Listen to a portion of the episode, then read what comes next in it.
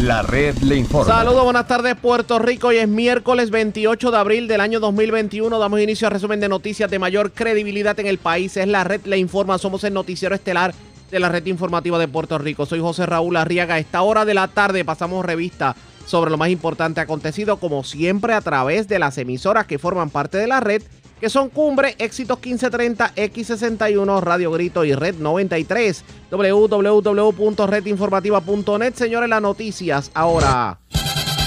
Las noticias.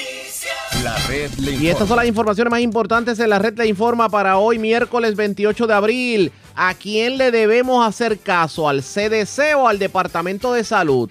Escuche esto, la Organización Nacional de Salud dice que los vacunados no tienen que tener mascarilla en todo momento y que no se le puede exigir pruebas de COVID o cuarentena en viajes, pero el Departamento de Salud dice que las medidas tienen que seguir y punto. Nuevo impasse en contrato de Luma Energy. Alcaldes piden que se les clarifique si el llamado CELI quedará sin efecto. El estatuto permite a los municipios no pagar la luz a cambio de que ellos no le cobren patentes ni arbitrios a la Autoridad de Energía Eléctrica. Titular de Emergencias Médicas asegura que ya las emergencias se atienden en menos de 20 minutos. ¿Usted lo cree? Pudiera extenderse el semestre hasta verano y el secretario interino de Educación aclara que va a terminar pasando en estas semanas con las llamadas clases virtuales. Verdaderamente hay rezago. Les decimos en breve. Nuevamente la Federación de Maestros retará a la Asociación de Maestros como representante exclusivo del magisterio. Todos los años la misma cosa. Como dice el refrán y la canción, bomberos que celebran su semana dicen que ya están cansados las promesas que nunca se cumplen. Ultiman a balazos a hombre en urbanización Las Virtudes de Río Piedras. Muere ciclista arrollado anoche en Avenida Ponce de León en Atorrey. Cargos criminales contra turista. Escuche bien, le entró a mordidas a un hombre que intercedió por una dama que era maltratada por el visitante cuando ésta le recriminó que dejara de agredir a un perrito. Arrestan hombre que era buscado por violencia de género en Fajardo. Lo ocupan armas y drogas. Dos arrestados en autopista de Ceiba. Los pararon por tintes y le encontraron drogas y también armas. También dos arrestados en negocios de sidra y caguas por poseer marihuana, armas y municiones. Y esta tarde se espera más lluvia según el Servicio Nacional de Meteorología. Esta es la red informativa de Puerto Rico. Bueno, señores, iniciamos esta edición de hoy miércoles del noticiero estelar de la red informativa. De inmediato a las noticias. ¿A quién le hacemos caso? Al Centro para el Control y Prevención de Enfermedades CDC o al gobierno local.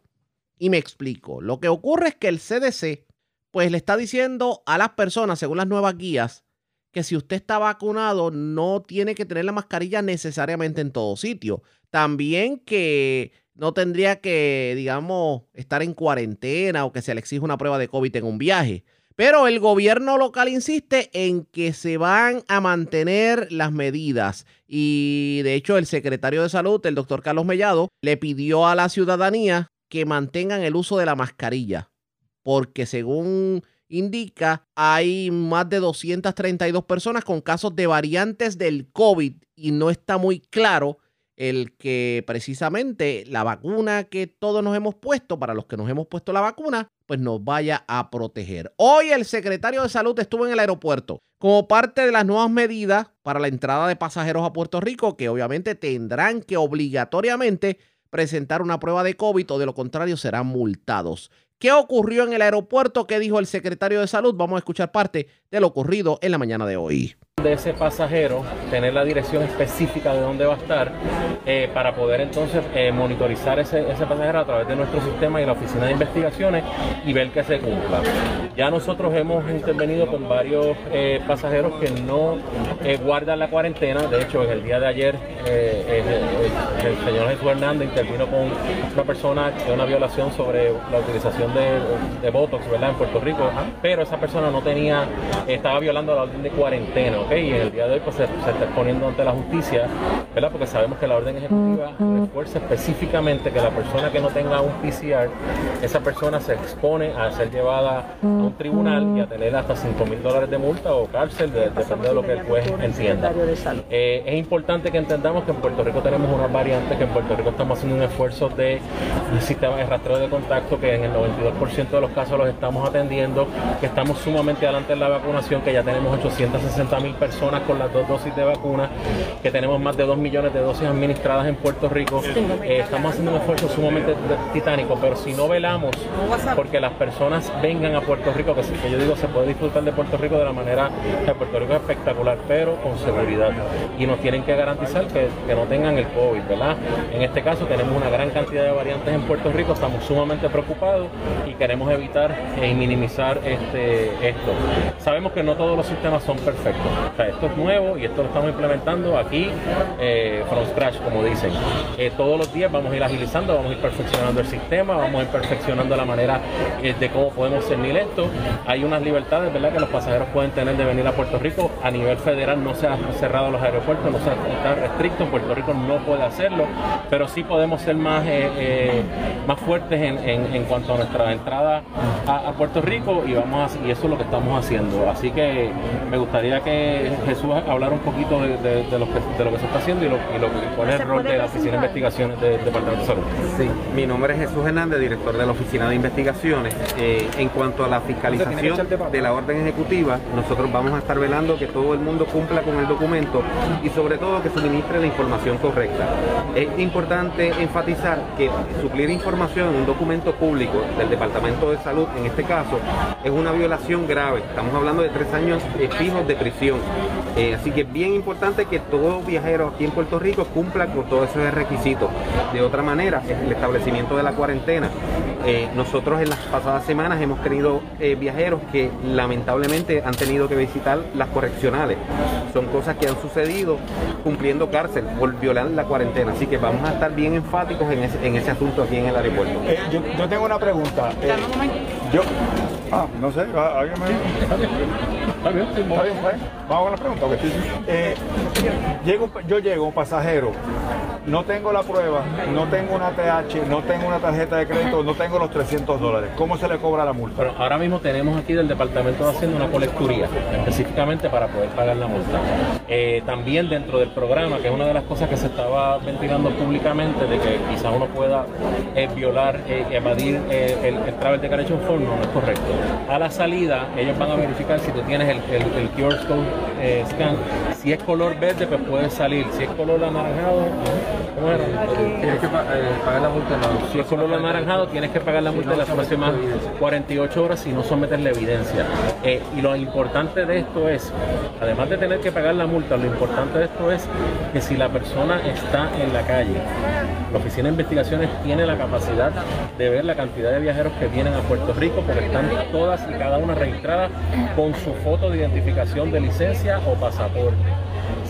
Si eso no sucede, la Oficina de Investigaciones va a estar trabajando con eso. Tenemos una gran cantidad de, de efectivos dentro de la Oficina de Investigaciones, colaboración con la policía también de Puerto Rico. Tenemos, y, y nosotros vamos a estar trabajando, vamos a ser bien enérgicos en cuanto a esto, porque es la manera que tenemos de poder eh, eh, ¿verdad? trabajar con los viajeros que vienen a Puerto Rico. ¿Cuánto Hay ya pagado? colecturía, Hay una colecturía, pero si la persona no tiene el dinero, tampoco tiene tarjeta de crédito ATH. Va a tener 48 horas para hacerse la prueba, porque aquí, aquí Y si no, no puede salir del país.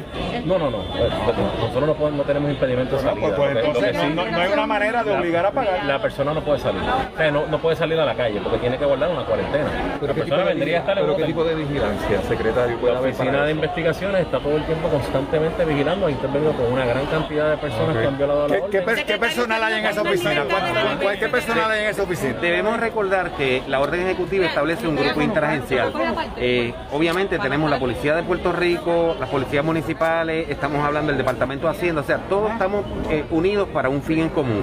La Oficina de Investigaciones en las pasadas semanas, el, el gobernador y conjuntamente con el secretario, nos reforzaron la oficina con este grupo interagencial que ya físicamente están con nosotros trabajando. ¿Cuántos son? Eh, a- aproximadamente ahora mismo somos 30 este, y vamos en crecimiento porque eh, deben de recordar que toda persona que entre a una oficina de investigaciones tiene que pasar por un background investigation, pero estamos reforzando nuestras medidas. O sea Eh, que una- a la persona que se le da el boleto por no presentar una prueba, tiene que dejar específicamente en dónde va a estar, cuántos días va a estar, para que pueda hacer ese tracking ustedes por parte de las autoridades. Y eso es lo importante les- que les acabo de explicar hace un momento, que la información que estos viajeros nos suministran en estas mesas o en la aplicación eh, directamente tiene que ser la correcta. Si la persona evi- e- evade esa información, puede exponerse a unos delitos criminales. Di- Discúlpeme, ¿qué cantidad de personas se llegan a Puerto Rico para usted poder discernir que 30 personas es adecuado para la cantidad de personas que llegan a la isla?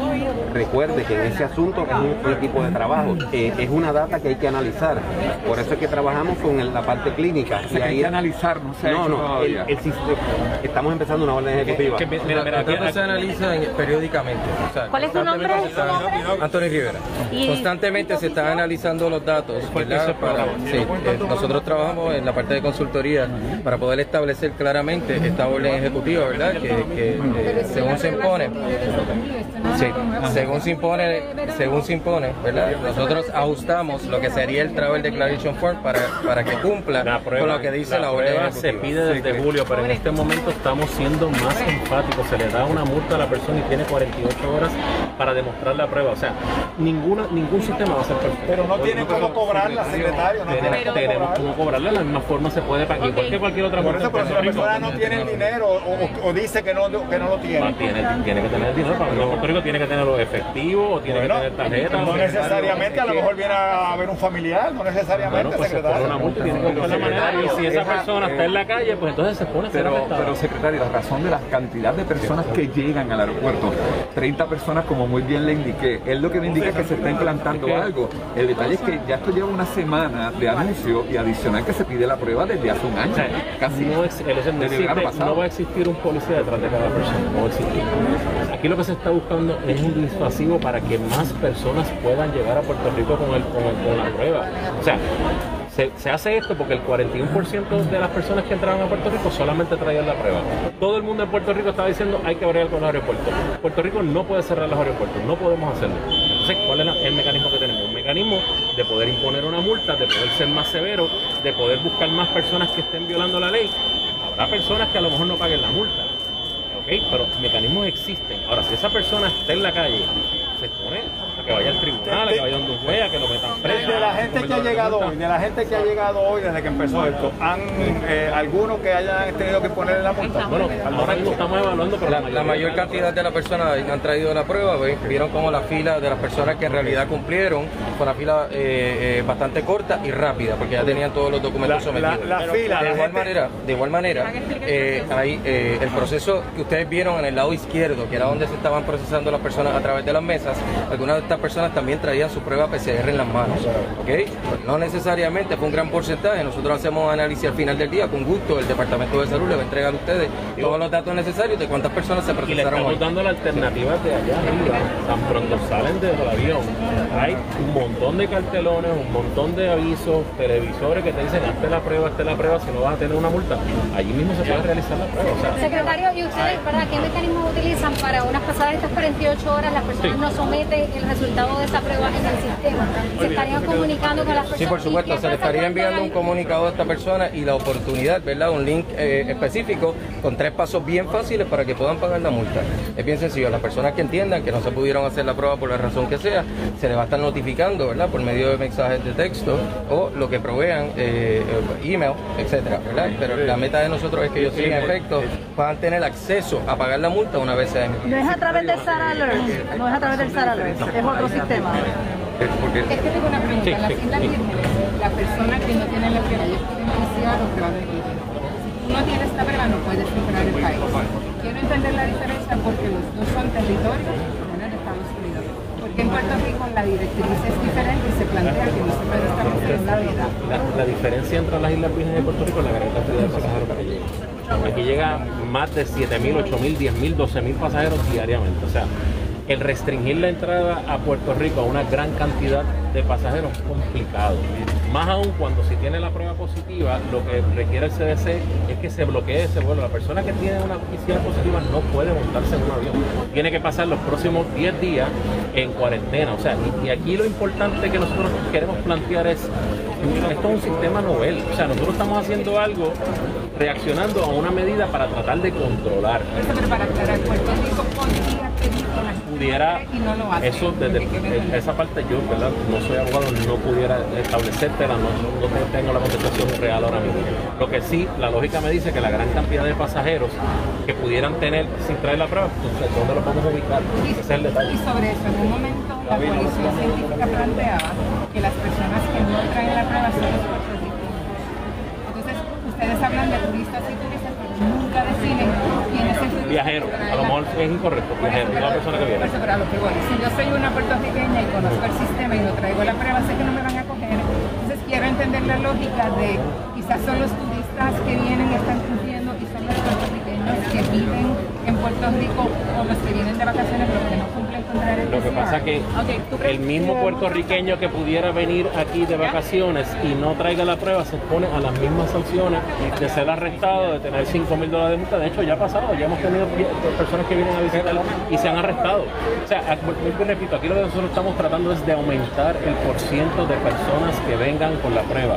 El sistema que tenemos ahora nos da la capacidad a nosotros de personas que salga por esa puerta sin la prueba. Nosotros sabemos quién es la persona, dónde va a estar, tenemos la foto de su pasaporte o de su licencia y lo vamos a ubicar. Y en la medida en que podamos vamos a ser más ágiles. O sea, y esto es una, esto es una situación en donde vuelvo y les repito, estamos controlando el aeropuerto que yo creo que todo el mundo en Puerto Rico quería que pasara. Secretario, ahí está, secretario, ¿cu- ¿cuántos agentes? Se, se pone la multa y se pone que tiene Secretario, perfil. Ok, en cuanto a los viajeros, actualmente. Tu nombre, perdón. eh, Miriam Ramos, epidemióloga del sistema de vigilancia. Cuando vemos los datos en cuanto a los viajeros residentes versus no residentes, los porcientos fluctúan entre un 48 y un 52%. En términos generales, proporcionalmente estaríamos mitad y mitad. Sin embargo, cuando entonces hacemos el análisis de las personas que traen las pruebas, vemos la gran diferencia entre los residentes y los no residentes. Prácticamente el 68% de los no residentes están viniendo con la prueba. Así que en términos generales, quien incumple cuando trae la prueba son los puertorriqueños. Asumimos que como llegan a su casa, como están Sí. en su país, pues se sienten en la libertad de, de no realizarse la prueba, pero la naturaleza de esta orden lo que hace es eh, optimizar o maximizar los recursos que tenemos disponibles para que más personas lleguen con la prueba y un caso positivo no nos llegue a Puerto Rico y se tenga que levantar todo el andamiaje, porque todo empieza en el aeropuerto, por eso no es lo único que existe dentro del sistema de vigilancia. Así que en términos generales, esta nueva orden lo que hace es eh, pro- provocar que más personas lleguen a Puerto Rico con la prueba y se le dan un sinnúmero de mecanismos, incluyendo que el que llegue sin la prueba tiene la dispensa de las 48 horas, inclusive el mismo sistema le da un referido para que pueda ir al laboratorio de su predilección, porque eso es bajo su propio costo a realizarse a la misma. Y la plataforma ahora tiene también otra bondad de que aquel viajero que realiza viajes frecuentes pueda entonces tener ya su cuenta y no tenga que estar constantemente entrando información que no cambia. ¿Cuán eh, dar información falsa en este nuevo sistema? Bueno, eh, dar información falsa, eh, la persona puede escribir, ¿verdad? Lo, lo que entienda. Sin embargo, hay, exacto, hay una validación dentro de lo que es el sistema de la persona que va a salir y definitivamente hay unas penalidades bien serias. Yo quiero que esto quede claro. Una Eso fue lo que ocurrió en el aeropuerto, pero por lo que vemos, esto va a quedar en letra muerta porque aquí un turista viene de una información falsa, los dos días se va, no lo pueden detener en el aeropuerto, no pagó la multa y todo quedó en nada. Ustedes entienden esto. Además de que admite el gobierno que solamente tienen 30 personas para los miles de viajeros que llegan a Puerto Rico y ni siquiera los pueden detener en el aeropuerto. ¿Ustedes creen que esto verdaderamente tiene sentido o simplemente es un ejercicio para, para las gradas, como dice uno? Esto definitivamente amerita que le demos seguimiento, pero antes de hablar y continuar hablando del tema, hacemos lo siguiente. Presentamos las condiciones del tiempo para hoy. Se esperan hoy miércoles condiciones inestables, a medida que una vaguada en los niveles altos se amplifique sobre las islas. Esta vaguada en los niveles altos de la atmósfera causará condiciones favorables para el desarrollo de aguaceros y tronadas esta tarde. Aunque algunas áreas de Puerto Rico pudieran observar alguna lluvia hoy, se espera que los aguaceros más persistentes y tronadas afecten el área central y oeste de Puerto Rico, al igual que sectores del área metropolitana de San Juan. Las condiciones marítimas continuarán con oleaje bajo 5 pies y vientos alrededor de 10 a 20 nudos del este. Existe riesgo moderado de corrientes marinas para las playas del norte de Puerto Rico, la costa norte y este de Culebra y el extremo este de Vieques. En la red informativa de Puerto Rico, este fue el informe del tiempo. La red le informa. Señores, regresamos a la red Le Informa, el noticiero estelar de la red informativa, edición de hoy miércoles. Gracias por compartir con nosotros. Continuando con el tema que tiene que ver con el secretario de Salud, ayer en la tarde se llevaron a cabo vistas públicas para lo que es su nombramiento, porque al momento, digo, su confirmación, porque sí ha sido nombrado, pero no está confirmado oficialmente por parte de la legislatura de Puerto Rico. Y uno de los que depuso a favor de la confirmación del nominado fue nada más y nada menos que el expresidente del Colegio de Médicos Cirujanos de Puerto Rico, el doctor Eduardo Ibarra, y esto fue lo que dijo sobre el particular. Bueno, que mantenga, que se mantenga humilde, que sepa que los seres humanos y en estas posiciones no hay forma, ninguna forma de que nosotros podamos saberlo todo.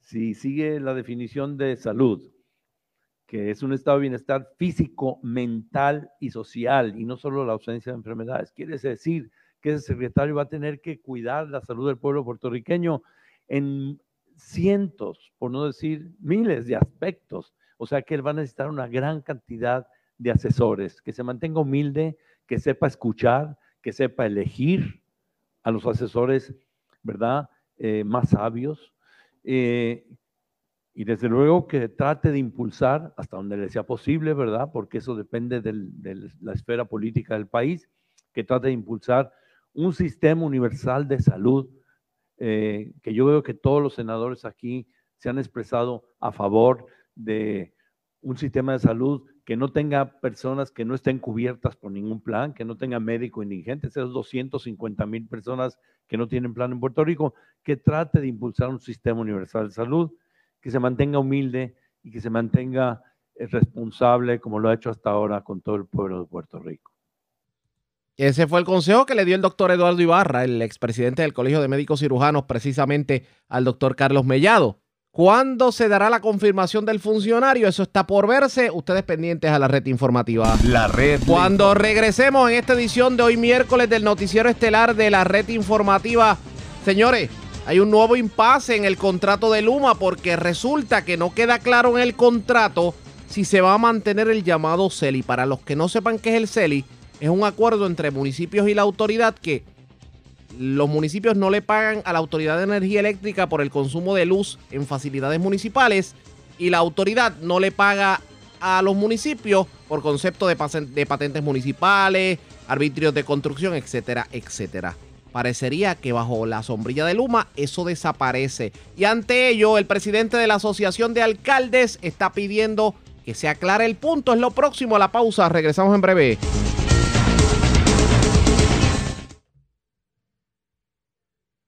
La red le informa. Señores, regresamos a la red Le Informa. Somos el noticiero estelar de la red informativa. Gracias por compartir con nosotros. Al día de hoy, los municipios no pagan por la energía eléctrica de las facilidades municipales, pero la Autoridad de Energía Eléctrica no paga patentes ni arbitrios de construcción ni impuestos por la servidumbre y las facilidades que tienen en los municipios. Eso se llama el CELI.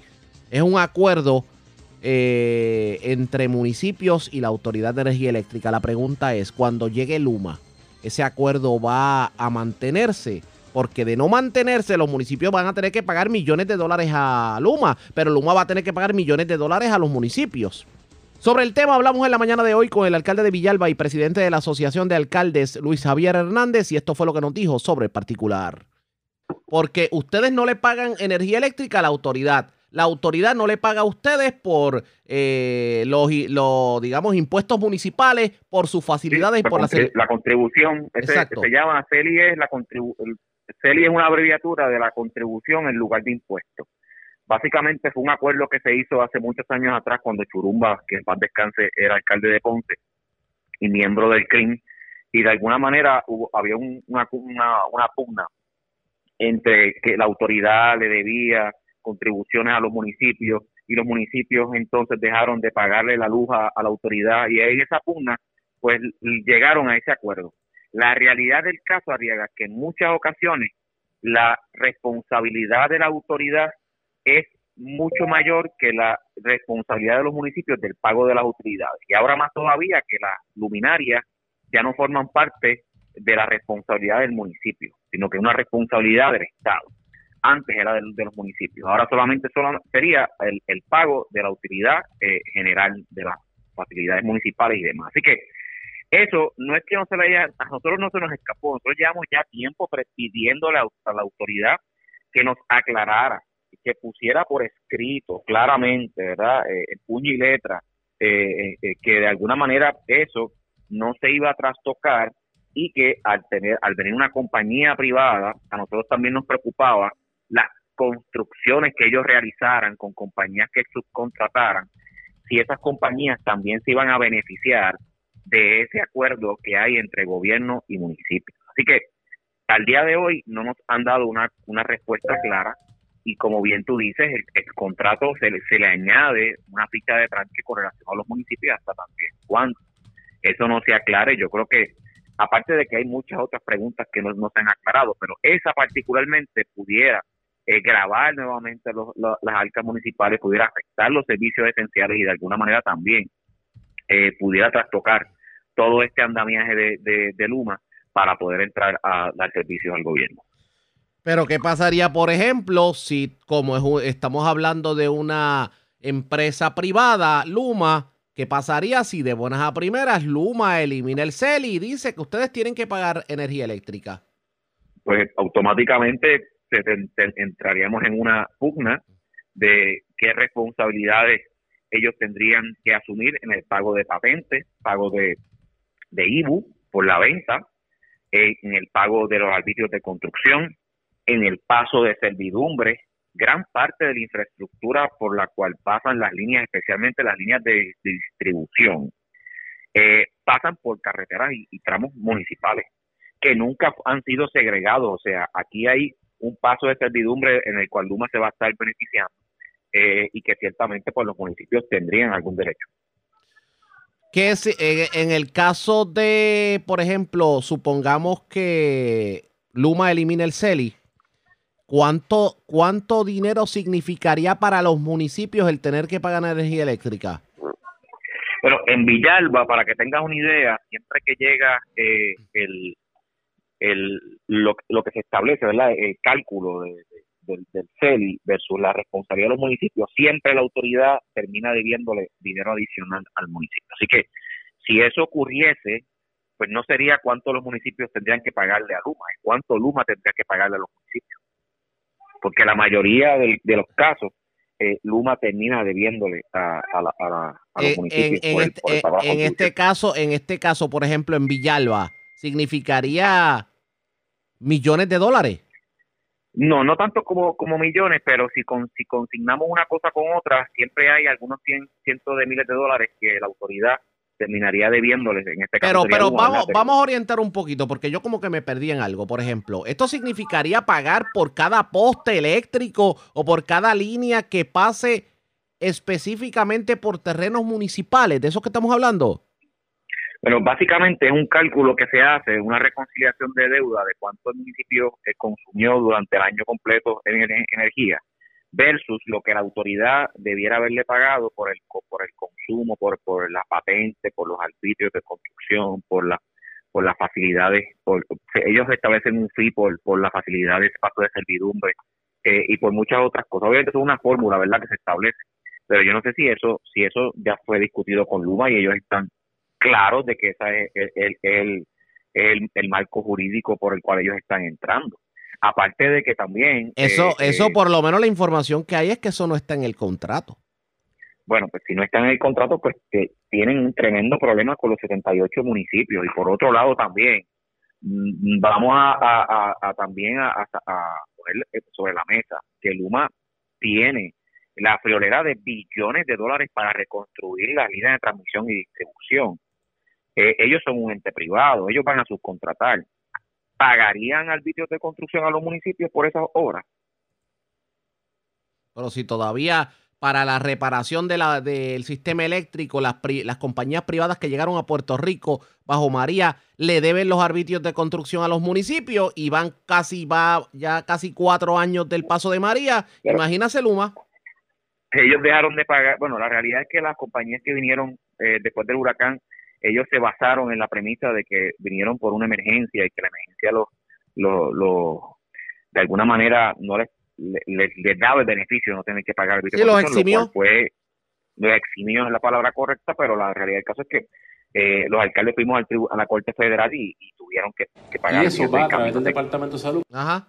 Y en este caso, obviamente, eh, me imagino que ya están, bueno, en el caso de ustedes.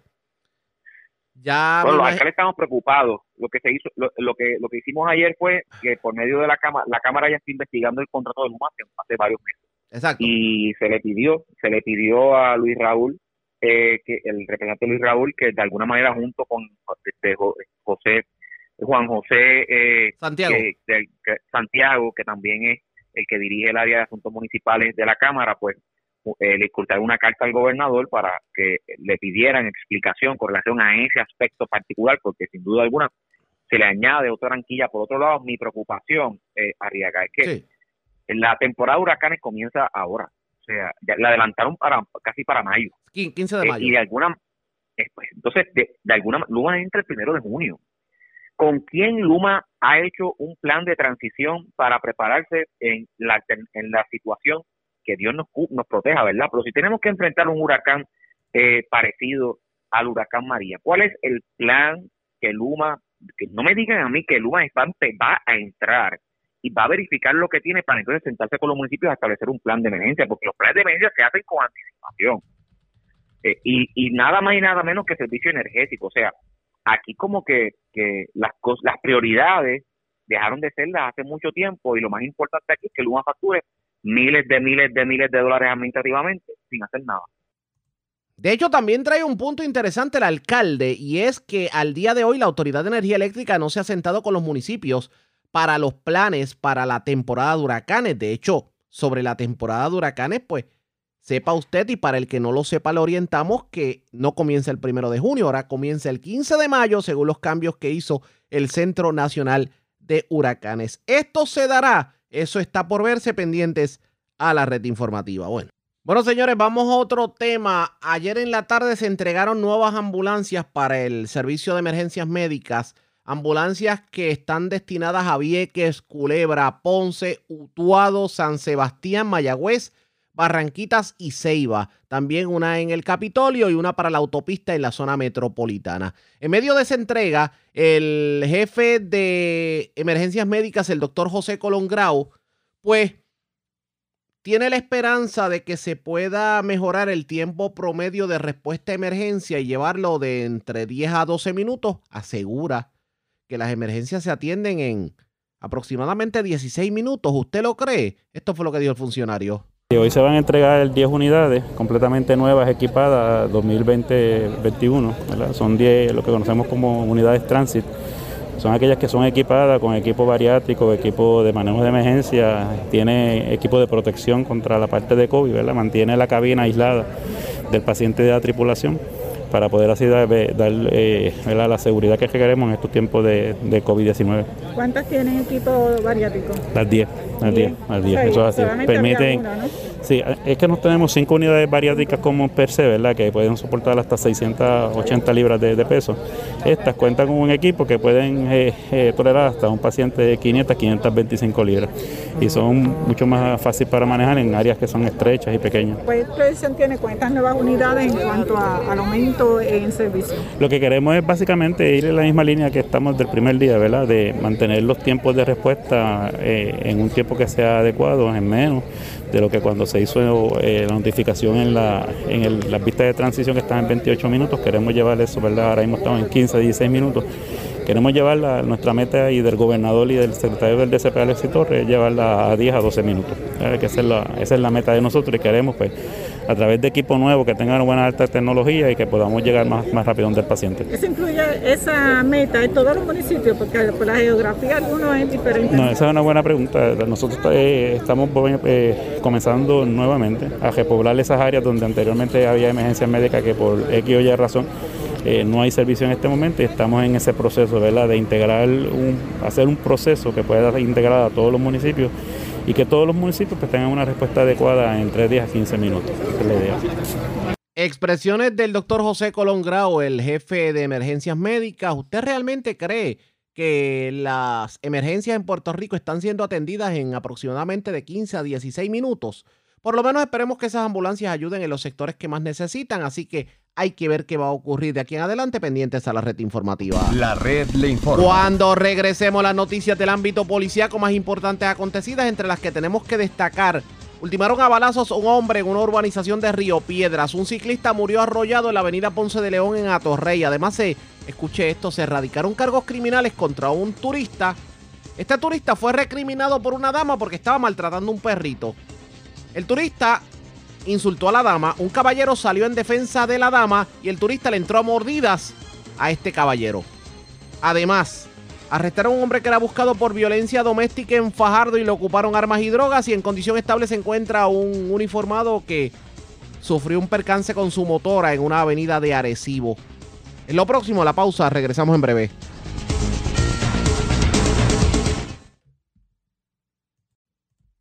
La red le informa. Señores, regresamos a la red Le Informa. Somos el noticiero estelar de la red informativa, edición de hoy miércoles. Gracias por compartir con nosotros. Vamos a noticias del ámbito policiaco y vamos a comenzar en la zona metropolitana porque esta mañana se reportó un asesinato eh, específicamente en la zona de Río Piedras para hacer, eh, para dar más detalles en la urbanización Las Virtudes de Río Piedras. También un ciclista murió en medio de un accidente ocurrido en un sector de Atorrey. Señores, escuche esto, le erradicaron cargos criminales a un turista, aparentemente por agresión, pero a mordida. Jaira Rivera, oficial de prensa de la policía en el cuartel general con detalles. Saludos, buenas tardes. Hola, buenas tardes. Agentes adscritos a la División de Homicidios del Cuerpo de Investigaciones Criminales de San Juan investigan un asesinato reportado a eso de las seis y cuarenta de la mañana de hoy en la calle Felicidad de la urbanización Las Virtudes en Río Piedras. Según información preliminar, en el lugar fue hallado el cadáver baleado de un hombre que no ha sido identificado al momento y que fue descrito como de 30 a 35 años de edad y de tez blanca. El cadáver de este hombre fue encontrado a orillas de la carretera. El fiscal de turno se encuentra en la escena junto a personal del Cuerpo de Investigaciones Criminales de San Juan para investigar las circunstancias que rodean este crimen. En otras notas policíacas, un accidente de auto de carácter fatal con ciclista fue reportado a las 8 y 56 de la noche de ayer en la avenida Juan Ponce de León, intersección con la calle San José en Atorrey. Según se informó, mientras Ladies Rodríguez, de 31 años y residente de San Juan, transitaba en su vehículo Nissan Pathfinder del año 2000 color gris por la mencionada avenida. Esta hizo un viraje a la derecha para entrar a la calle San José, dando lugar a que impactara con la parte frontal de su vehículo a un ciclista que transitaba en contra del tránsito y en una vía carente de alumbrado. El ciclista que falleció fue identificado como Benjamín Cruz Roldán, de 50 años. La conductora fue transportada a la División de Patrullas de Carreteras de San Juan, donde el agente Jonathan Vázquez le realizó la prueba de alcohol en su organismo mediante el aliento, arrojando 0%. El agente José Baerga, adscrito a la División de Tránsito de San Juan, en unión a la fiscal Salimar Andreu, continúan con la investigación de este caso. Por otro lado, agentes adscritos a la unidad de agresiones del Cuerpo de Investigaciones Criminales de San Juan sometieron cargos por agresión agravada y maltrato de animales contra Jackie A. Casper, de 33 años y residente en el estado de Nueva York, tras un incidente ocurrido el pasado lunes 26 de abril en los predios del restaurante Cabanas en la avenida Magdalena en Condado. De acuerdo a la investigación, Casper agredió y maltrató a un perro de raza belga y luego de ser recriminado por dicha acción, este procedió a agredir con las manos a una mujer. Tras este incidente, el querellante de este caso, Héctor Serrano, intervino en defensa de la perjudicada y el neoyorquino lo mordió en repetidas ocasiones, resultando con heridas en el rostro y en los dedos de su mano izquierda. El perjudicado tuvo que ser atendido por paramédicos de emergencias médicas del municipio de San Juan, siendo transportado al Centro de Diagnóstico y Tratamiento Dr. Gualberto Rabel. Allí, tras una evaluación, el doctor de turno diagnosticó mutilación en la mejilla derecha. Este caso se consultó con la fiscal María Teresa Caro, quien instruyó los cargos y el imputado fue llevado ante la jueza Marangeli Colón Requejo, quien luego de escuchar la prueba determinó causa para arresto, señalándole una fianza global de 20 mil dólares, la cual no prestó, siendo ingresado en el Instituto Correccional de Bayamón 705. El agente Juan Clemente, adscrito a la unidad de agresiones del Cuerpo de Investigaciones Criminales de San Juan, tuvo a su cargo la investigación. Gracias por la información. Buenas tardes. Buenas tardes. Gracias, era Yaira Rivera, oficial de prensa de la policía en el cuartel general de la zona metropolitana. Vamos a la zona centro-oriental de Puerto Rico porque se erradicaron cargos criminales contra dos personas. Una de ellas fue arrestada en el negocio del Flamboyán en la carretera número uno en Sidra y se le ocupó una pistola, una, pito- una pistola, municiones, picadura de marihuana y dinero en efectivo. Otra persona también fue arrestada por los mismos delitos, o sea, por poseer una, un arma ilegal, municiones y dinero en efectivo. Por esta persona fue arrestada en el negocio El Chapu de la calle Padial de Caguas. Amarili Sánchez, oficial de prensa de la policía en Caguas, con detalles. Saludos, buenas tardes. Saludos, buenas tardes. El agente José M. López, adscrito a la División de Arrestos y Allanamientos del Cuerpo de Investigaciones Criminales del área de Caguas, informó sobre la erradicación de cargos criminales en contra de Charlie Antonio González Malavé, de 26 años y residente en Caguas, por violaciones a la ley de armas. Surge de la investigación que, como parte del plan, del plan integrado del área de Caguas, en la noche del viernes 23 de abril, en el negocio El Chapu, ubicado en la calle Padial, en Caguas, se arrestó a González Malavé, donde se le ocupó un revólver color negro marca Colt calibre 38, seis municiones calibre 38 y 4.480 en efectivo. Este caso fue consultado con el fiscal Javier Rivera, quien ordenó la erradicación de cargos por violaciones a los artículos 6.05 de la Ley de Armas. Posteriormente, la prueba fue llevada ante la juez Ingrid Saomi Caro del Tribunal de Caguas, quien determinó causa probable, imponiendo una fianza de 10 mil dólares, la cual prestó mediante fiador privado. Fue fichado y dejado bajo libertad provisional hasta la vista preliminar señalada para una fecha posterior. Por otro lado, el agente Antonio Maldonado, adscrito a la División de Arrestos y Allanamientos del Cuerpo de Investigaciones Criminales del área de Caguas, supervisado por el sargento Carlos Claudio Borges, informó sobre la erradicación de cargos criminales en contra de Emanuel Gracia Vega, de 22 años y residente en Calley, por violaciones a la ley de armas. Surge de la investigación que como parte del plan integrado del área de Caguas, en la noche del domingo 25 de abril, en el negocio El Flamboyán, ubicado en la carretera 1 en Sidra, se arrestó a Gracia Vega donde se le ocupó una, una pistola Glock modelo 27 calibre .40, un cargador Glock calibre .40, 15 municiones calibre .40, una bolsa con picadora de marihuana y 199 dólares en efectivo. Este caso fue consultado con la fiscal Javier Rivera, quien ordenó la erradicación de cargos por violaciones al artículo 6.05 eh, uso de armas de fuego sin licencia y el artículo 4.04 almacenamiento y custodia de armas de fuego de la ley de armas. Posteriormente la prueba fue llevada ante la juez María del Rosario Rojas del Tribunal de Caguas quien determinó causa probable imponiendo una fianza de cinco mil dólares la cual prestó mediante fiador privado fue fichado y dejado bajo libertad provisional hasta la vista preliminar señalada para una fecha posterior. Hasta aquí la información. Gracias por la información. Buenas tardes. Buenas tardes.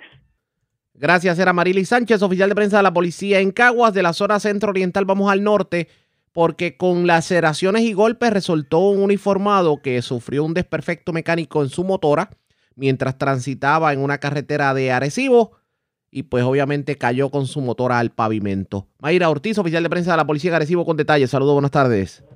Buenas tardes. ¿Qué información tenemos?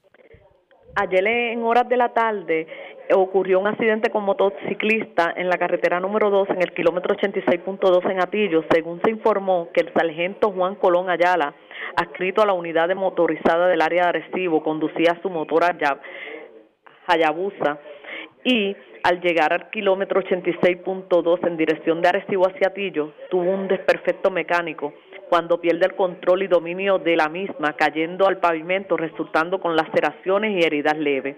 Colón Ayala fue transportado por los paramédicos de rescate del norte de Atillo al Hospital Pavía de Arecibo, siendo atendido por el médico de turno y su condición hasta el momento es estable. Investigó el accidente el sargento Heriberto Vélez Torre del distrito de Atillo. Hasta el momento esa es la novedad que tengo en el área de Arecibo. Que pasen buenas tardes. Y buenas tardes para usted también. Gracias, era Mayra Ortiz, oficial de prensa de la policía en Arecibo de la zona norte. Vamos a la zona noreste de Puerto Rico porque dos personas fueron arrestadas en medio de una intervención vehicular en la autopista 53 de Ceiba porque se le ocupó una pistola ilegal, municiones, seis bolsas de cocaína y una bolsa de marihuana. Además, se arrestó una persona que era buscada por eh, ley 54. Esta persona fue arrestada en Fajardo, pero señores, se le ocupó una pistola, 26 municiones, crack, cocaína y dinero en efectivo. Daniel Fuentes, oficial de prensa de la policía en Fajardo, con detalles. Saludos, buenas tardes. Saludos, buenas tardes. Eh, continuando con las iniciativas del Plan Integrado de Seguridad del área de Fajardo, dirigida por el teniente coronel Jorge Luyando Pérez, durante la madrugada de hoy, en la carretera 53, kilómetro 11.0, en Ceiba, agentes adscritos a la División Autopista Arrestaron a dos personas por violación a la ley de armas y sucesión controlada.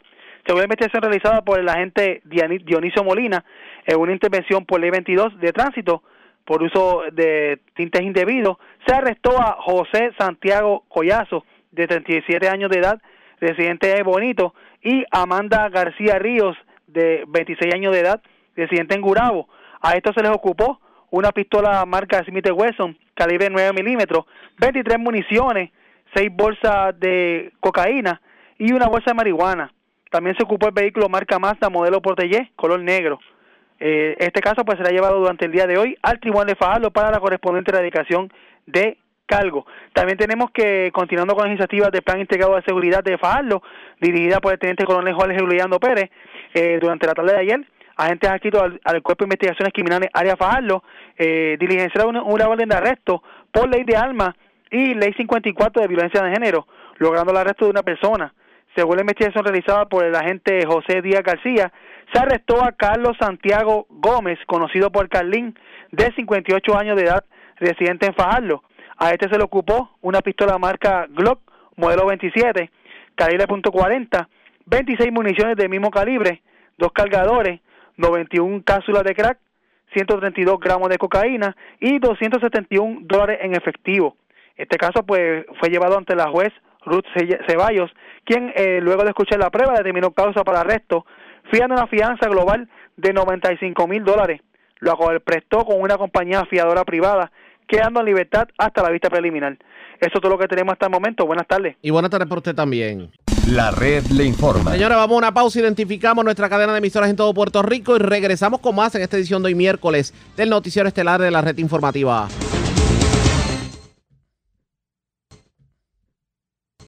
La red le informa. Señores, iniciamos nuestra segunda hora de programación. El resumen de noticias de mayor credibilidad en el país es la red le informa. Somos el Noticiero Estelar de la red informativa, edición de hoy miércoles 28 de abril. Vamos a continuar pasando revista sobre lo más importante acontecido, como siempre, a través de las emisoras que forman parte de la red, que son Cumbre, Éxitos 1530, X61, Radio Grito y Red 93, www.redinformativa.net. Señores, las noticias ahora. Las noticias.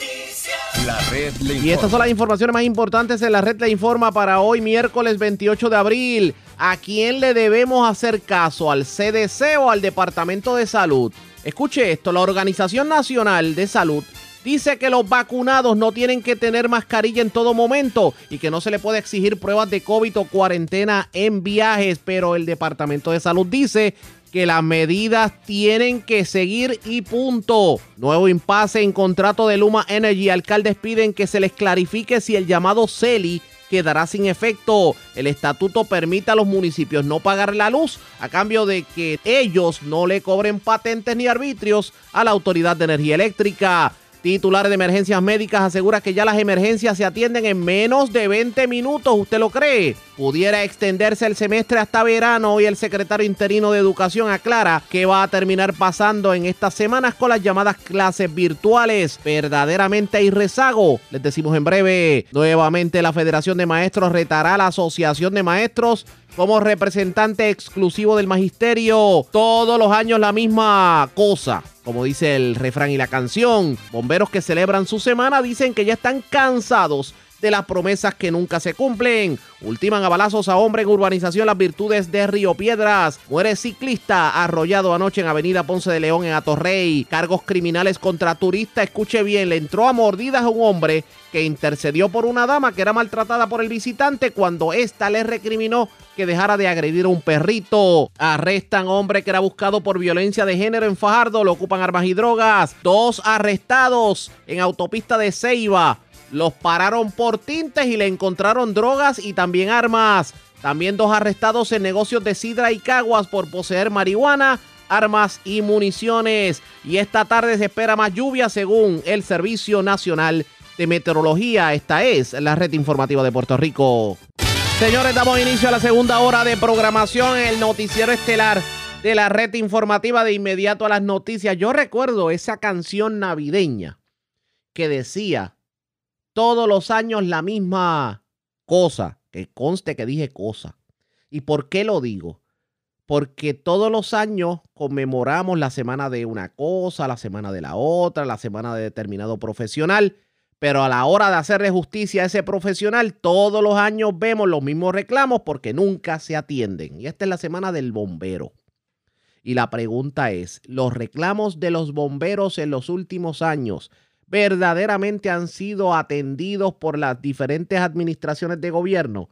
Ahora que hacían falta tantos camiones, están llegando los camiones, están llegando los equipos para los bomberos. Esa contratación que se hablaba de bomberos por fin se va a dar o seguiremos esperando y el año que viene, en la semana de los bomberos del 2022, hablaremos del mismo tema. Yo tengo en línea telefónica al presidente del sindicato de bomberos, José Tirado. Él nos va a orientar sobre el particular. Saludos, buenas tardes, bienvenido a la red informativa. Buenas tardes, Ariaga, como siempre, es un placer estar este, contigo y con la gente que te escucha. Buenos días. Y gracias por compartir con nosotros. Bueno, semana de los bomberos, con los mismos problemas, los mismos dolores de cabeza que el año pasado y que el año anterior. Dígame qué ha cambiado en los últimos años a beneficio de los bomberos de Puerto Rico. Bueno, Ariaga, este, tú sabes que hemos discutido este asunto por en muchas ocasiones y es como están diciendo todos los años con la misma cosa. Pero el año pasado este, la Junta de Control Fiscal hizo una asignación para una compra de camiones este, que no se había hecho por muchos, muchos años y asignaron 10 millones de dólares para la compra de unos 30 camiones de bomberos que no han llegado a Puerto Rico o este todo debido al COVID, pero está todo, ahora todos los meses están llegando cinco o seis camiones de estos y se están distribuyendo a nivel de todo Puerto Rico. Nos, nosotros desde que el cuerpo de bomberos pasó bajo el DCP, esto ha sido una tragedia este, monumental porque nosotros siempre hemos tenido pocos recursos, la agencia siempre ha tenido pocos recursos, pero al ponerla abajo del DCP, la administración eh, ha, sufrido un deterioro extraordinario porque todo tiene que pasar por ese por, ese departamento y ese departamento tiene otras prioridades. O sea, comencemos por eso. El peor error que ha cometido administración de gobierno fue la creación de la sombrilla del Departamento de Seguridad Pública. No, eso eso eso fue un error monumental. Nosotros lo advertimos desde que fuimos a vista pública porque sabíamos lo que venía y, y ahora mismo este ya tú sabes la tragedia de manejo de emergencia cuanto los huracanes y, y, y, y, los terremotos que en las dos ocasiones han despedido al, al director de manejo de emergencia cuando es el secretario el que tiene la responsabilidad porque él, es el administrador de acuerdo a la ley 20. El Instituto de Ciencia Forense, ustedes saben que este, tuvieron que sacar la gente ahí porque la, la doctora Conte dijo, si no me sacan de ahí, me voy finalmente hicieron una legislación y sacaron al instituto y, ahora el instituto volvió a ser una entidad este, autónoma y está funcionando muy bien. bueno, pero eh, eh, nos queda a nosotros, los bomberos, este, eh, bajo ese departamento, nosotros estamos casi este, dando el servicio directo a la comunidad porque nos dan los bomberos directamente, pero la, el, la compra y la administración, eso es un fracaso total, total. Y han pasado tres secretarios y este es el cuarto. Y cada día se ve más, difícil la cosa. Yo espero que esta legislatura este, haga justicia y saque a los bomberos de ahí y acaben con ese departamento. Otro asunto que definitivamente atendemos todos los años es el que tiene que ver con las herramientas de trabajo, obviamente eh, uniforme, bota, los camiones, por ejemplo. Comencemos con los camiones. ¿Cómo está el momento? Vamos a pasar revista en general, los 78 municipios de Puerto Rico. ¿Cómo está la situación con los camiones? Bueno, ya te dije que tenemos una orden de la de la EPA de Estados Unidos de que tenemos que sustituir 60 camiones de esos que tenemos. ¿Se han sustituido cuántos? Este, Ah, este, con esa orden que se hizo, pues estamos sustituyendo 30. 30. Pero, pero, que, pero quedan otros 30 que están en, igual condición que nosotros, este, pues, lo, hemos dialogado con la Junta a ver si hace otra asignación fuerte para, para, para mejorar aunque sea este, la mitad de la flota.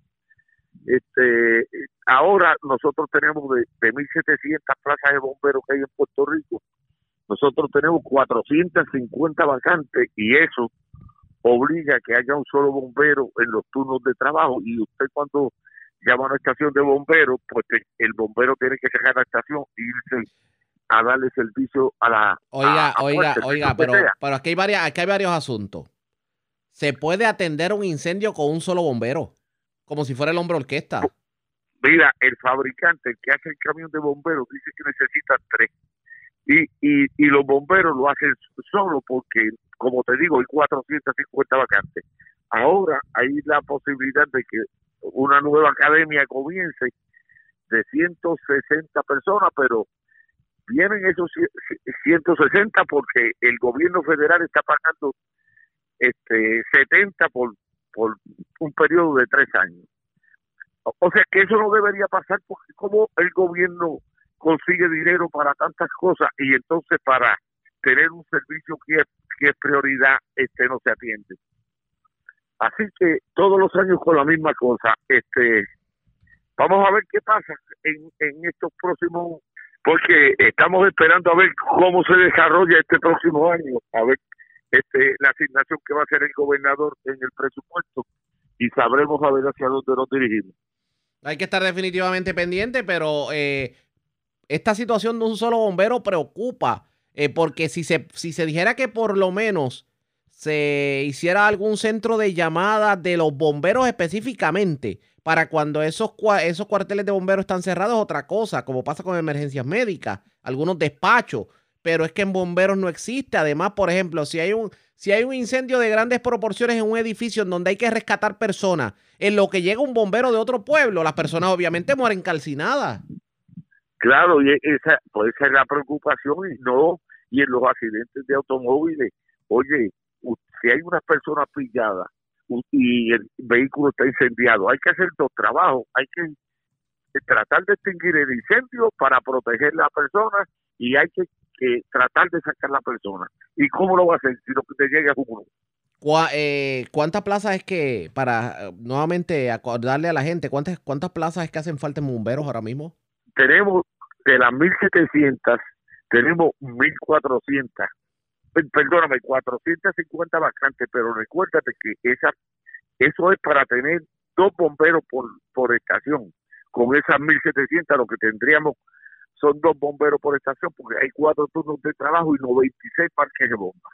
No pinta bien. En cuanto, en cuanto a los beneficios marginales de los bomberos, ¿qué me dice? sabes que la ley, la ley, la ley 26 nos quitó todo, todos los beneficios que teníamos bajo el convenio colectivo este lo, lo, lo frizó por la por la supuesta crisis del de, el gobierno de Puerto Rico.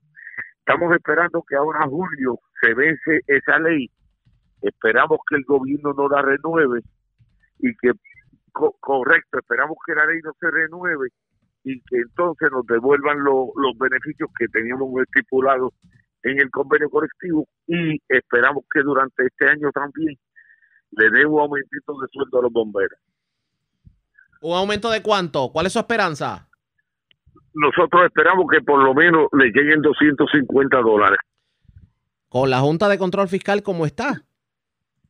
Sí, pero la Junta este, ha hecho un compromiso con nosotros que en este año iba a ayudarle a mejorar los salarios de los bomberos, como ya lo había hecho con la policía y nosotros esperamos porque este año este, se mejore ese salario.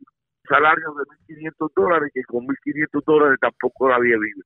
No, definitivamente, pero eh, fíjese, antes, antes iba a hacer una pregunta, pero mejor, mejor la cambio. Y le pregunto en estos momentos, para que sintoniza tarde, hablamos con el presidente del sindicato de bomberos, José Tirado verdaderamente con esos aires que soplan y con estas condiciones de trabajo vale la pena ser bombero? ¿O usted le exhortaría a las nuevas generaciones que se conviertan en bomberos? Bueno, fíjate, este, este, la situación es tan difícil para ese, para ese salario que abrieron una convocatoria en dos ocasiones, en dos ocasiones, para llenar esas 170 plazas que te digo, y apenas solicitaron 400 personas cuando este en, en hace muchos años cuando se había una convocatoria para coger 200 bomberos solicitaban 2000 personas. Y y en esta ocasión este ese es el número de, de, personas que solicitó porque es que un, un, bajo una pandemia y el gobierno ofreciendo de 1.500 dólares para que, para que usted sea bombero, pues eso casi inaceptable. No, definitivamente no pinta bien. Vamos a ver qué, qué va a ocurrir antes de cerrar esta entrevista, tomando en consideración eh, que estamos en la semana de los bomberos y que ya los bomberos están cansados de, lo, de las proclamas, de los certificados hechos en papel de computadora y, y una que otra donita con sanguichito de mezcla que le llevan esta semana. ¿Qué usted le pediría al gobierno de urgencia para que se le haga justicia a los bomberos en esta semana? Urgencia es, este, el primer paso es sacar al cuerpo de bomberos del Departamento de Seguridad y devolverle su autonomía operacional y administrativa. Ese es el primer paso. Segundo paso es este, llenar esas plazas vacantes con carácter de, urgencia. Este, hacer un aumento salarial decente a los bomberos que, que esté apareado con el trabajo que ellos realizan y la exposición a que tienen y que y, y, dentro de eso que yo creo que serían este los tres puntos más importantes es acabar de renovar la flota de bomberos. Vamos a ver qué termina ocurriendo. Gracias por haber compartido con nosotros. Buenas tardes. Buenos días, buenas tardes, perdona. Gracias por compartir con nosotros. Era el presidente del Sindicato de Bomberos de Puerto Rico, José Tirado. Insisto, todos los años la misma cosa, como dice la canción. Se le promete y se le promete y se le promete a los bomberos y al fin de cuentas todo queda igual. ¿Mejorarán las condiciones de trabajo de los bomberos? Tomando en consideración que hay muchos municipios en que tienen que literalmente vivir con un solo bombero de turno. Ustedes pendientes a la red informativa. Presentamos las condiciones del tiempo para hoy.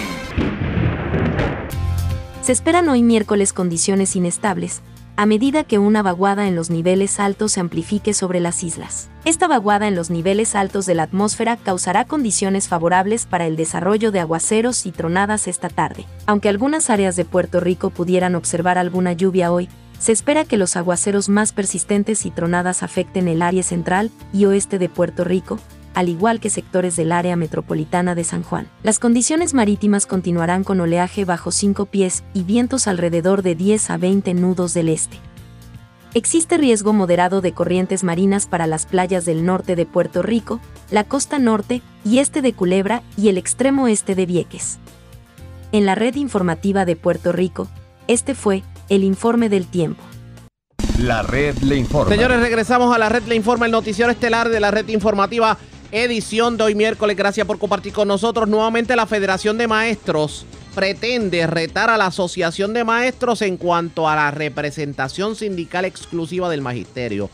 Y para el que no lo sepa, resulta que los maestros están bajo la ley 45 de sindicación de empleados, que se supone que es una unión la que represente a todo el magisterio. Actualmente lo hace la Asociación de Maestros, pero la federación buscará que, digamos, los maestros le retiren la confianza a la asociación y se la den a la Federación de Maestros. Hoy hubo conferencia de prensa sobre el particular y esto fue lo que se dijo sobre el interés de la federación de liderear los destinos del magisterio del país. La Federación de Maestros de Puerto Rico entregó este martes sobre 9.600 endosos en la Comisión Apelativa de Servicio Público para solicitar elecciones sindicales entre el personal docente del Departamento de Educación. De ganar esta elección, el sindicato se convertiría en el representante exclusivo del, magisterio para negociar salarios y condiciones de trabajo. La Asociación de Maestros de Puerto Rico actualmente es la representante sindical patronal como producto de una falsa elección en el 2016, donde no se le permitió participar a la federación y compitió sola. En esa ocasión acusamos al gobierno de respaldar a esa organización patronal. La asociación fue declarada injustamente representante sindical del magisterio y falló. Negoció un supuesto convenio colectivo que solo contiene prerrogativas patronales. No logró negociar aumentos salariales ni mejoras en las condiciones de trabajo de los maestros y maestras del sistema público. Se mantuvo pasiva ante el cierre de cientos de escuelas y apoyó la reducción de beneficios de retiro para los maestros activos y jubilados. Como dijimos, en su momento la Asociación de Maestros se convirtió en un segundo patrono en el Departamento de Educación. Tenemos los endosos para solicitar la elección a pesar de las limitaciones que impuso la pandemia y el cierre de todas las escuelas del país. Tenemos el apoyo de la mayoría del magisterio y vamos a ganar la representación sindical. Tendremos las condiciones para exigir justicia salarial y unas condiciones de trabajo dignas. Llegó el momento de darnos a respetar. La Federación de Maestros de Puerto Rico perseguirá entre otras reivindicaciones, elevar el salario base del personal docente a 4 mil dólares mensuales. Buscaremos equiparar los salarios del magisterio a los que recibe un maestro o maestra en otras jurisdicciones de Estados Unidos. Esto, además de hacer justicia a los maestros, evitará que tengan que abandonar el país para lograr una posición económica más desahogada. Otras demandas de nuestros sindicatos son la aprobación del proyecto de ley por un retiro digno, que garantiza cero recortes en las pensiones de los jubilados y pensiones vitalicias del 75%, cero trabajo administrativo, límite de estudiantes por salón, seguridad de empleo, detener el cierre y privatización de las escuelas, eliminación de los gastos millonarios en contratos de compañías privadas, evaluaciones justas, no punitivas y medidas para mejorar las condiciones de trabajo y la calidad de la enseñanza. Es momento de que el magisterio nos demos a respetar eligiendo un verdadero sindicato que los represente. Y esa definitivamente es la Federación de Maestros de Puerto Rico. Eh, ¿cuál, es, cuál, es, ¿Cuál es el mayor reclamo que tiene la federación en términos de la inacción que ustedes están demandando de la Asociación de Maestros? Pues mira, en las elecciones del 2016 nosotros señalábamos que no queríamos un segundo patrono y el tiempo así lo ha demostrado. Tan es así que siendo el supuesto representante del magisterio se atrevió a negociar con la Junta de Control Fiscal la entrega del retiro de los maestros. Si no fuese por la militancia de la federación junto a otras organizaciones magisteriales, eso se hubiese aprobado. Estamos hablando de que permitieron o quisieron permitir dejarnos sin retiro por beneficios definidos, apoyar el recorte a los pensionados, reducir los días de enfermedad, reducir los días de vacaciones, eliminar el bono de Navidad si no hubiese presupuesto, todo a cambio de un recibo de 3 millones de dólares para la AFT, quien negoció esa entrega, y de 5 años sin que hubiesen elecciones sindicales en el país. Las maestras y maestros salieron y derrotaron ese acuerdo. Eso ha sido nefasto para el magisterio. Quien representa al patrono no puede representar a los docentes. Y obviamente esa ha sido la traición más grande de la asociación. No sé si algún compañero o compañera quiera añadir algo. Sí, yo, yo por lo menos nosotros queremos, Edwin Morales, vicepresidente de la Federación de Maestros, primero agradecerle el respaldo de las miles de maestras y maestros que nos que dieron, que, que, dieron su endoso y todos los maestros que nos pedían que impulsáramos una nueva elección, porque sin lugar a dudas eh, esta organización, como bien habíamos planteado en un inicio, le falló al magisterio. Dijeron que se acabaría el abuso y el abuso continúa y es ahora mayor que lo que ellos prometieron en un momento que iba a acabar. Y tan es así que tenemos a una persona que era la presidenta de esa organización que terminó siendo la secretaria nominada. Obviamente fracasó en el intento de dirigir la agencia por su incapacidad, pero esto te demuestra que tanto el patrono como esta organización en el momento que decidieron representar a los maestros era lo mismo. Y aquí está, estamos ofreciendo, eh, impulsando esta elección, queremos que se abra eh, el proceso para seleccionar alternativas y sin lugar a dudas la Federación de Maestros ha demostrado eh, en múltiples ocasiones que es la verdadera defensora del magisterio, el, el, verdadero instrumento de lucha de los maestros en Puerto Rico. ¿Cuál es, cuál es la matrícula? ¿Qué cantidad de maestros hay ahora mismo en Puerto Rico? Pues falta que el departamento certifique, pero la unidad apropiada se estima en 22 mil docentes. 22 mil. ¿Y, la, cantidad de endosos es, una gestión voluntaria que ustedes hacen o es un requerimiento para que se lleve a cabo este proceso eleccionario? Es un requerimiento de ley que para poder retar a cualquier representante exclusivo se tenga el 30% de los endosos del magisterio. Nosotros sobrepasamos esa cantidad por mucho. La federación entregó 9.600, casi 10.000 endosos por lo tanto, alcanzamos y sobrepasamos el 30% por mucho. Eso te deja saber el malestar general que siente el magisterio. Y yo creo que hay que añadirle a eso que en las condiciones en que se da esto, muchos maestros en sus casas, eh, las escuelas no están abiertas, es un logro, eh, es un logro gigantesco lograr reunir esa cantidad de endosos en este escenario y demuestra el descontento generalizado que hay con el representante exclusivo actual. ¿Quién decide si se lleva a cabo este proceso eleccionario? La comisión apelativa. Ya ayer llevamos las tarjetas, certificaron la cantidad de endosos entregados y ahora le corresponde certificar que se cumplieron con los requisitos para que entonces eh, se dé esa elección. Declaraciones de Mercedes Martínez, la presidenta de la Federación de Maestros, también el vicepresidente del gremio sindical, buscan convertirse en el representante exclusivo de los maestros y arrebatarle precisamente el derecho o por lo menos la concesión que se le dio a la Asociación de Maestros. que ocurrirá pendientes a la red informativa? La red le informa. Vamos a una pausa y cuando regresemos en esta edición de hoy, miércoles, del noticiero estelar de la red informativa, señores, todos los años la misma cosa. Y es que esta semana es la semana de los bomberos, pero aquí se le promete mucho y ocurre poco. Hablamos del tema luego de la pausa, regresamos en breve.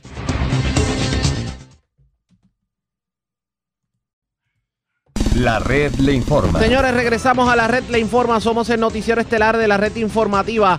Edición de hoy, miércoles. Gracias por compartir con nosotros. Ayer tuvieron ustedes, amigos radio oyentes, la oportunidad de escuchar a la nominada secretaria del Departamento de Educación, quien obviamente se defendía de críticas sobre su alegado activismo político. Pero hoy toca el turno al secretario interino del Departamento de Educación, Eliezer Ramos. Este funcionario fue confirmado, de hecho puede mantener su interinato según lo determinó la legislatura de Puerto Rico, o sea que con él no hay controversias mayores. Pero, tomando en cuenta lo que está ocurriendo en el Departamento de Educación, hay preguntas que definitivamente tiene que contestar el funcionario. Número uno, las clases se van a extender porque hay un rumor de que las clases en el sistema público de enseñanza se pudieran extender en el verano. Número dos, verdaderamente hay rezago estudiantil con esto de las clases virtuales. ¿Cuánto aprovechamiento académico? ¿Cuánto se ha logrado con los estudiantes? Eh, ¿Los servicios que tienen de banda ancha están funcionando? En, entrevista con el periodista Juan Marrero de Metro, esto fue lo que dijo el funcionario sobre ese y otros temas. Y la pregunta es, ¿realmente el Departamento de Educación está logrando preparar de manera correcta a los estudiantes en medio de la pandemia? Esto fue lo que dijo el funcionario. Trabajos en el sur. Obviamente es importante para nosotros poder brindar servicios o prepararnos para brindar servicios presenciales a todas esas comunidades que fueron afectadas por los terremotos. Igualmente, trabajar lo que es el verano, preparar nuestras escuelas para el potencial regreso de estudiantes eh, en verano. Obviamente, si los niveles de contagio ¿verdad? comienzan a bajar, se controlan, poder dar año escolar extendido, poder trabajar lo que es la escuela diurna y los campamentos de verano. Igualmente, la confección de un trabajo eh, multi, de un proyecto multinivel para atender el rezago de nuestros estudiantes. Sé que es algo de mucha preocupación para la comunidad ¿Cómo vamos a atender que fuimos impactados por un huracán categoría 5, que obviamente tuvo ese impacto en los días libres? Tuvimos remotos y ahora el asunto de la pandemia, que sabemos que la educación a distancia eh, ha conllevado retos y ha conllevado, ¿verdad?, que nos vayamos acoplando, ¿verdad?, como comunidad, tanto padres, estudiantes como maestros. Y que tiene su efecto eh, en nuestros estudiantes, no, no, lo vamos a negar. Así que dentro de eso vamos a estar teniendo reuniones para, para trabajar eh, lo que va a ser el plan para atender esos rezagos y asegurarnos que nuestros estudiantes salgan con la preparación adecuada del sistema público del país. Bueno, secretario, se me adelantó un poco, iba a coger al final pues lo de verano y todo, pero ya vamos con ese tema. Este, los planes del departamento, obviamente su interinato acaba de empezar, pero ya el semestre se está acabando, so, usted se tiene que preparar para esto. Si los planes entonces son para dar un semestre más extendido en los meses de verano. Ese, eso está en evaluación, no estamos inclinados a extender el semestre como tal. Sí estamos inclinados a abrir nuestras escuelas y a trabajar lo que son destrezas. Claro, incluiría lo que es la escuela diurna, que es para atender ¿verdad? el fracaso de algunos de los estudiantes en eh, materias en clase, eh, trabajar lo que es el campamento de verano típico que se trabaja en educación, que es el fortalecimiento de destreza en ciertos niveles acorde con el plan académico del departamento, y trabajar lo que es año escolar extendido. Pero adicional a eso, ¿verdad? Nuestra pretensión es lograr esa apertura de escuelas y dar ofrecimiento para el desarrollo y fortalecimiento de destrezas que le permitan a nuestros estudiantes estar listos para agosto.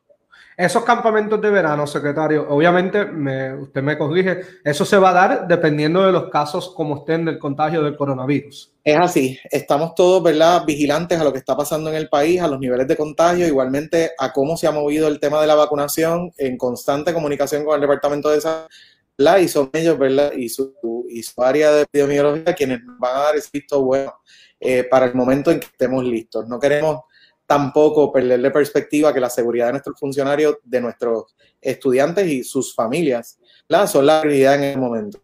Sí nos queremos preparar, independientemente del momento en que vayamos a abrir, ¿verdad? Que, que literalmente esa apertura sea porque estamos listos para abrir, sea porque realmente las escuelas cuentan con las condiciones para abrir y sea porque ya tenemos un plan desarrollado, ¿verdad? Para atender esos elementos que cada estudiante debe tener para pasar a su próximo nivel.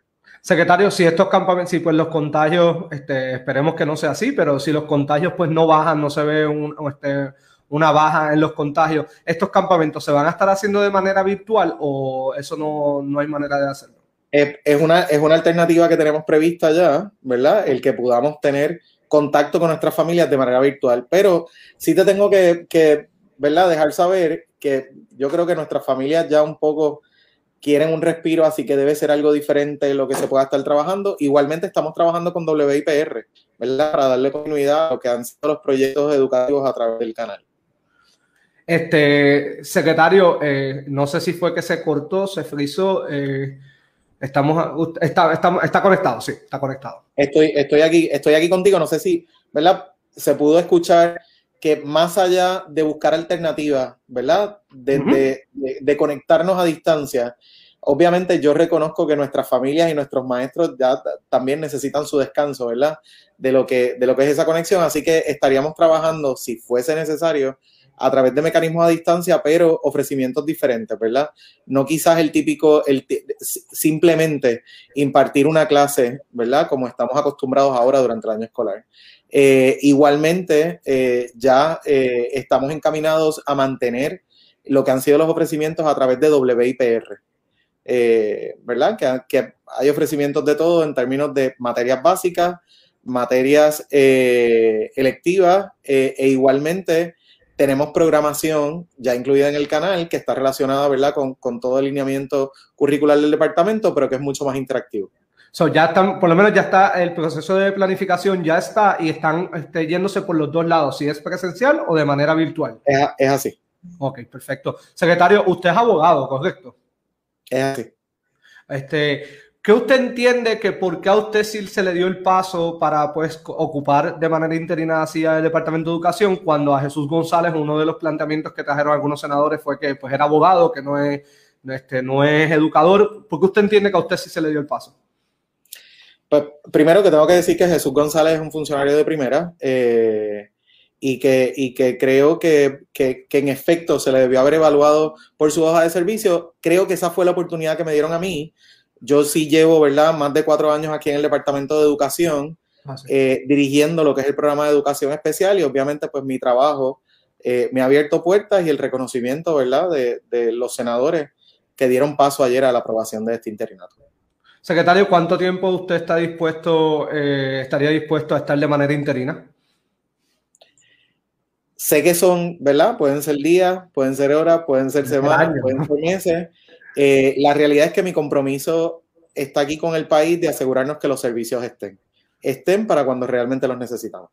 Hay personas que por lo bajo pues dicen que hay una posibilidad de que pues el secretario de Educación de manera formal no se, no se llegue a un acuerdo entre Ejecutivo y Legislativo y que usted podría estar todo el cuatrenio de manera interina. ¿Usted estaría dispuesto a estar todos los cuatro años? Yo, creo que, que el país debe considerar los recursos que tiene, los mejores recursos, eh, en este caso, ¿verdad? la doctora Magali Rivera tiene su hoja de servicio y estará siendo evaluada por el Senado. Eh, y que el departamento cuente con alguien en propiedad, creo que es importante para la estabilidad del sistema, la seguridad de los maestros y el funcionamiento de nuestras escuelas. Y de, vamos a suponer, no, yo no estoy tomando una posición aquí, no estoy diciendo qué es lo que va a pasar, simplemente pues hay que poner en perspectiva todo lo que podría pasar y más con las expresiones que se han realizado de diferentes legisladores de que pues no se confirme a Magali Rivera Rivera y le ofrezcan el puesto a usted de manera oficial, ¿usted estaría dispuesto a asumirlo? Yo creo que es una decisión que tengo que tomar con mi familia, este, como padre, como esposo. Obviamente este tipo de, de puestos y de roles conlleva, ¿verdad?, unos sacrificios mucho mayores. Eh, para estar aquí hoy contigo como secretario interino, eh, conté con el aval de mi familia, pero sería una pregunta, ¿verdad?, que, que, lo haría. Nunca le he tenido miedo a los retos, siempre he estado disponible para el país en distintos momentos. Eh, mi currículum vita, ¿verdad?, así lo habla. así que el, el reto y lo que implica el Departamento de Educación no es un problema para mí pero sí obviamente pongo a mi familia, ¿verdad?, sobre la mesa y en la toma de decisión. Secretario, hasta la semana pasada usted fue el secretario auxiliar de Educación Especial. ¿Qué pasa con ese, con ese puesto ahora? ¿Quién asume ese rol? Este, y si pues su interinato acabara, ¿usted estaría dispuesto a regresar al mismo? Bueno, yo sigo, sigo en el puesto, ¿verdad? por, eso, ¿verdad? Es, la figura del interinato. Sigo como secretario asociado de Educación Especial. Eh, ejerciendo las funciones como secretario. Obviamente, pues eso sí trae un problema que la secretaría necesita a alguien 24/7. Eh, la doctora Jessica Díaz, quien ha, estado acompañándome y sé que le va a dar continuidad al plan de trabajo que ya está allí en la secretaría, ya, ¿verdad? Hoy eh, ha comenzado a atender las reuniones y los asuntos de la Secretaría Social de Educación Especial. Se dejaron planes ya corriendo para darle continuidad a las escuelas, pues las escuelas se volvieron a cerrar. Ya vimos lo que pues se ha señalado el, este, el año pasado, de que pues no se le dio mantenimiento mientras estuvieron las escuelas cerradas. ¿Se dejó algún plan ya corriendo para que las escuelas ahora que están este, cerradas nuevamente se le sigan dando mantenimiento? Sí, ya, ya estamos corriendo con eso. El departamento recientemente, ¿verdad?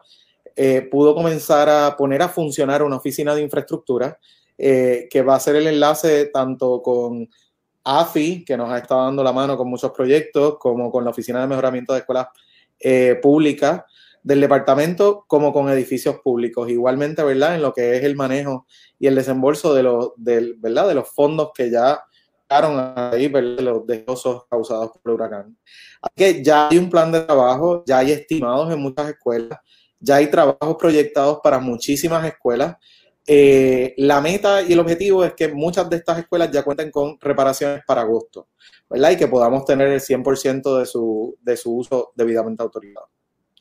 Este, bueno, pues secretario, le quiero agradecer por haber estado con nosotros, gracias por sacarle su tiempo. Eh, pues, como yo le he dicho y lo voy a decir con usted y lo voy a decir con cualquier otro funcionario, le deseo el mejor de los éxitos. El éxito de usted es lo mejor para nuestros niños y para una agencia de gobierno que pues mucho dinero se maneja y que pues algunas veces se ha desperdiciado. So, le deseo mucho éxito, secretario. Te, agradezco y estoy disponible, ¿verdad? Las veces que me necesitas para, para brindarle información de primera mano eh, que tanto, ¿verdad? Nuestros padres eh, a veces necesitan, ¿verdad? Para calmar un poco esa incertidumbre y el nerviosismo que eso ocasiona. Expresiones del secretario interino de Educación también habló obviamente sobre cómo van a estar trabajando las escuelas del sur que a estas alturas del juego no se han abierto por la situación de los temblores. Eh, se está hablando de las escuelas modulares y también la reapertura de algunas escuelas que estuvieron cerradas, que fueron cerradas bajo las pasadas administraciones y que están en mejores condiciones que aquellas que tal vez no se pueden abrir en estos momentos. Del dicho al, del dicho al hecho hay un largo trecho. La pregunta es, ¿todo esto que dijo el secretario se va a materializar? Eso está por verse pendientes a la red informativa. La red le informa. A la pausa, regresamos a la parte final del noticiero estelar de la red informativa. La red le informa. Bueno, señores, regresamos esta vez a la parte final del noticiero estelar de la red informativa de Puerto Rico. ¿Cómo está Estados Unidos? ¿Cómo está el mundo a esta hora de la tarde? Vamos con DN, nos tienen un resumen completo sobre lo más importante acontecido en el ámbito nacional e internacional. Cientos de manifestantes salieron a las calles de la ciudad de Elizabeth City en el estado de Carolina del Norte por quinto día consecutivo para protestar por la muerte a manos de la policía de Andrew Brown, un hombre negro de 42 años y padre de 10 hijos. El lunes, las autoridades permitieron que la familia y la abogada de Brown vieran un video de 20 segundos del incidente que ocurrió la semana pasada. La familia dice que el video muestra que Andrew Brown recibió un disparo en la nuca mientras tenía las manos en el volante del automóvil. Estas fueron las palabras expresadas por la abogada de la familia Brown, Jantel Cherry Lassiter.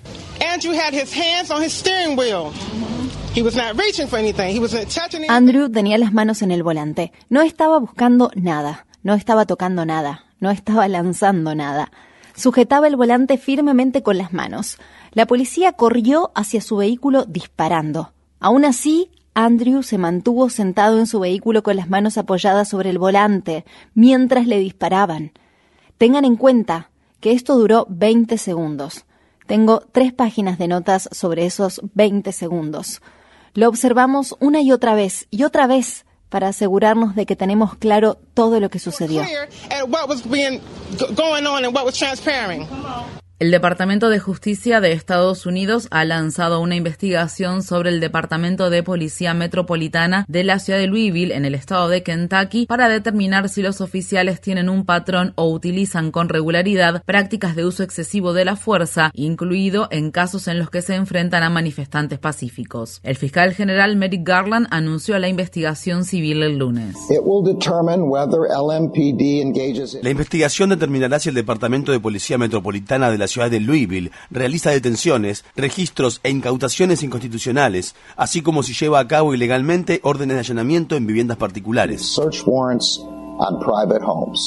La medida también investigará al gobierno metropolitano del condado de Louisville y Jefferson. La investigación se produce 13 meses después de que policías vestidos de civil que cumplían una orden de allanamiento que no requería anunciarse irrumpieran en el domicilio de Breonna Taylor en medio de la noche y la mataran a disparos. Breonna Taylor era una joven afroestadounidense de 26 años de edad que trabajaba como técnica de urgencias hospitalarias y aspiraba a ser enfermera. El ex policía Brett Hankison fue imputado por poner intencionalmente en riesgo la vida o integridad física de otra persona al haber disparado contra el apartamento de un vecino de la víctima, pero nadie ha enfrentado cargos penales por la muerte de Breonna Taylor. La pandemia de COVID-19 ha alcanzado un nuevo récord ya que el promedio de nuevos casos diarios en el mundo supera en este momento los 820.000. Estas cifras se deben en gran medida al gran brote de coronavirus en India. La Organización Mundial de la Salud sostiene que la pandemia todavía está en una fase aguda, ya que se han registrado aumentos en los casos de COVID-19 por novena semana consecutiva. Tan solo la semana pasada se registraron casi 5,7 millones de casos, aunque la OMS afirma que tiene la certeza de que el verdadero número de contagios es mucho mayor. Estas fueron las palabras expresadas por el director general de la OMS, Tedros Adhanom Ghebreyesus.